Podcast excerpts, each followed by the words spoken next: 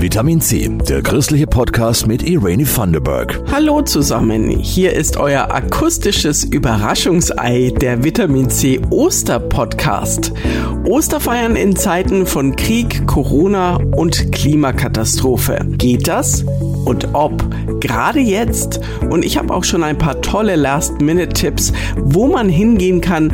Also, wenn ihr rechtzeitig reinhört und in der Gegend seid. Außerdem noch ein kleines Special für alle, die international unterwegs sind und zwischen den Kulturen aufwachsen. Lasst euch überraschen.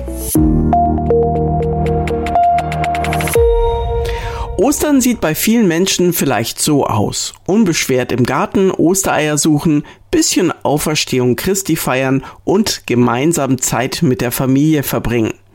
Ein unschuldiges Fest der Freude. Aber Corona, die umgebremste Klimakatastrophe und der Krieg in der Ukraine werfen Schatten auf Ostern. Osterfreude fühlt sich für viele heuer falsch an. Und trotzdem kann Ostern in diesem Jahr gerade deshalb etwas Besonderes sein. Meine Kollegin Nina Bundels hat sich umgehört. Für mich ist die Botschaft ein Storch eben, den eine Bekannte mir geschickt hat auf einem Foto mitten aus Kiew und die sich so gefreut hat, weil das ist die Hoffnung. Sagt Pfarrer Martin Schewer aus Nürnberg. Der Storch ist das Lieblingstier der Ukrainer. Und was hat das jetzt mit Ostern zu tun? Ostern steht auch für Hoffnung, wie die Störche, die mitten im Krieg nach Kiew zurückkehren. Und wenn eine Ukrainerin inmitten aller Kriegsfotos dieses Bild schickt mit einem Herzen und der Nachricht, die freut sich so, dass er trotzdem kommt, dann kann ich nicht anders als zu sagen, ja, Ostern existiert genau in solchen Geschichten, auch mitten aus dem Krieg heraus. Das sind die Momente, die Hoffnung geben und genau die sollten wir an Ostern feiern, findet auch Pfarrerin Claudia Vogt-Grabenstein von der Nürnberger Lorenzkirche. Also für mich ist dieses Jahr Ostern besonders stark, weil das ist eine unglaubliche Hoffnungsgeschichte. Gerade aus dieser Karfreitagserfahrung, aus dieser negativen Erfahrung mit Tod und Sterben heraus eine Lebensgeschichte. Karfreitag ist Jesus gestorben, in der Osternacht von den Toten auferstanden. Der Glaube, dass es weitergeht, kann Kraft schenken. Gerade an Ostern. Das ist das Motto für viele Christen in diesem Jahr.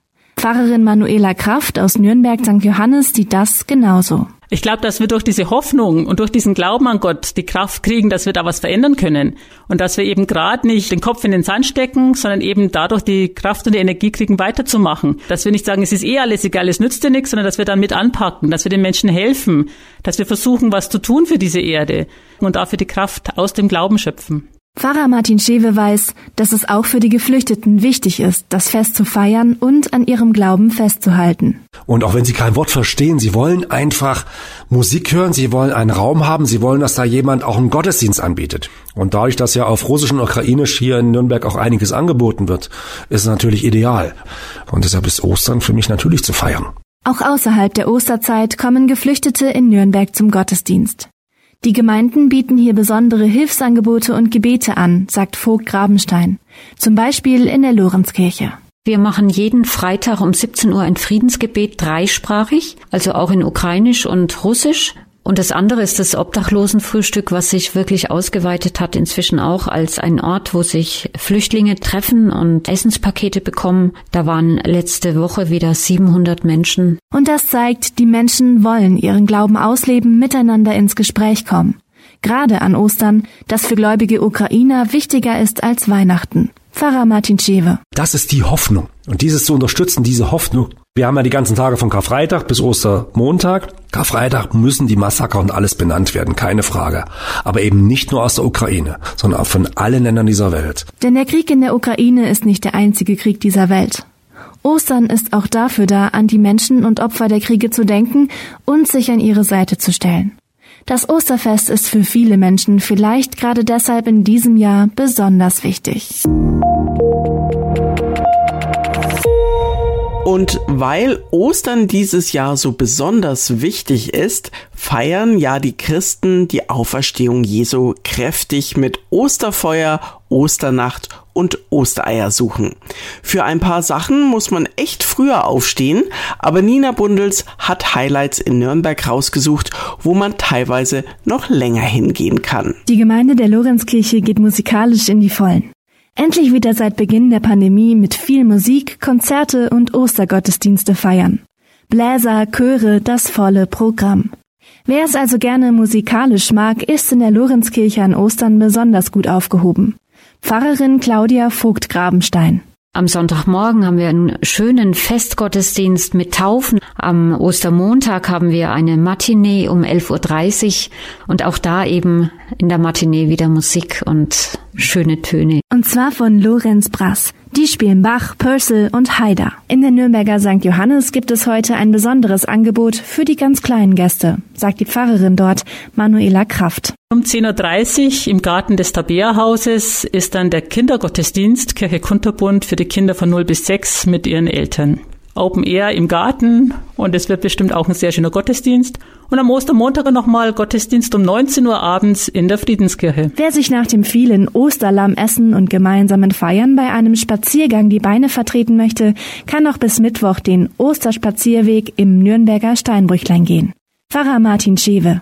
Der ist ausgeschrieben und da gibt es verschiedene Stationen, wo man was lesen kann, über QR-Codes andere Sachen hören kann und dann zum Schluss am Osterbrunnen steht, und am Ostermontag zum Beispiel kann man sich um 10 Uhr dort treffen und gemeinsam auch spazieren gehen. Das ist ein Weg für Menschen allen Alters, auch für Kinder zum Beispiel ist der ideal, mal rauszugehen und die Ostergeschichte so im Spaziergang zu erleben. Ob im klassischen Ostergottesdienst, beim Spazierengehen oder beim gemeinsamen Singen. Die Auferstehung Jesu kann jeder Gläubige auf seine Art feiern. Genügend Möglichkeiten in Nürnberg gibt es auf jeden Fall. In diesem Sinne allen ein frohes Osterfest. Ostern wird weltweit gefeiert. Egal, wo man hinkommt, Ostern ist schon da. In unserer globalisierten Welt ziehen immer öfter Menschen mit ihrer Familie für ein paar Jahre in ein fremdes Land. Bei der Kirche gibt es das schon seit 2000 Jahren, bei den Missionaren. Aber wie geht es den Kindern damit? Kulturschock? Genau diese Kinder lässt Mission Eine Welt aus Neuendettelsau zu Wort kommen. Missionarskinder und Enkel erzählen ihre Zerrissenheit zwischen Deutschland und Papua-Neuguinea oder Tansania. Diane Meyer war beim ersten Abend. Armin Dörfer verbrachte seine Kindheit in Papua-Neuguinea. Vater Dieter war Missionar im drittgrößten Inselstaat der Welt im südwestlichen Pazifik. Und das hat Armin Dörfer offensichtlich getaugt.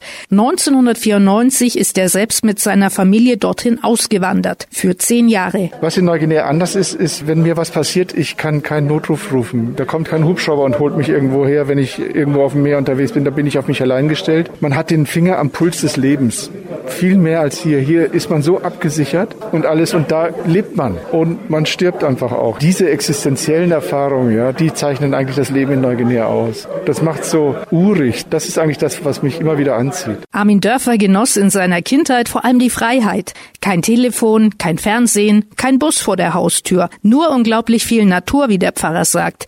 Deswegen konnte er sich schwer in Deutschland wieder einleben. Ich habe vieles nicht verstanden von dem, was hier gesellschaftskonform ist, ja. Da reinzupassen, das war eigentlich der Kampf, dieser Struggle, sage ich mal. Kampf ist immer so ein blödes Wort, ne? aber Struggle ist ein schönes englisches Wort dafür. Dieses Arbeiten daran, ein Teil von etwas zu werden, was man nicht wirklich versteht, aber man weiß, man muss da irgendwie rankommen. Ich war auch zerrissen und ja, und als junger Mensch dann seinen Platz zu finden. Das war eigentlich eine große Arbeit, sage ich jetzt mal so. In der Mandang-Region an der Nordküste von Papua-Neuguinea hat Armin Dörfer als Missionar gearbeitet. Seine Seele atmet noch heute in dem Land, wie der gebürtige Neundet Bertelsauer erzählt. Es ist erstaunlich, dass man Gerüche sein Leben lang nicht vergisst. Die sind fast noch intensiver als Erinnerungen oder sowas. Gerüche sind unglaublich. Ich rieche verschiedene Essen, einfach in Kokosnussmilch gekocht. Lecker, lecker. Und wo wir gerade beim Essen sind, bis vor wenigen Jahrzehnten lebten ja noch Kannibalen im tropischen Dschungel von Papua-Neuguinea. Die Zeiten sind zum Glück vorbei und Lukas Dörfer ist heil wieder nach Deutschland zurückgekehrt.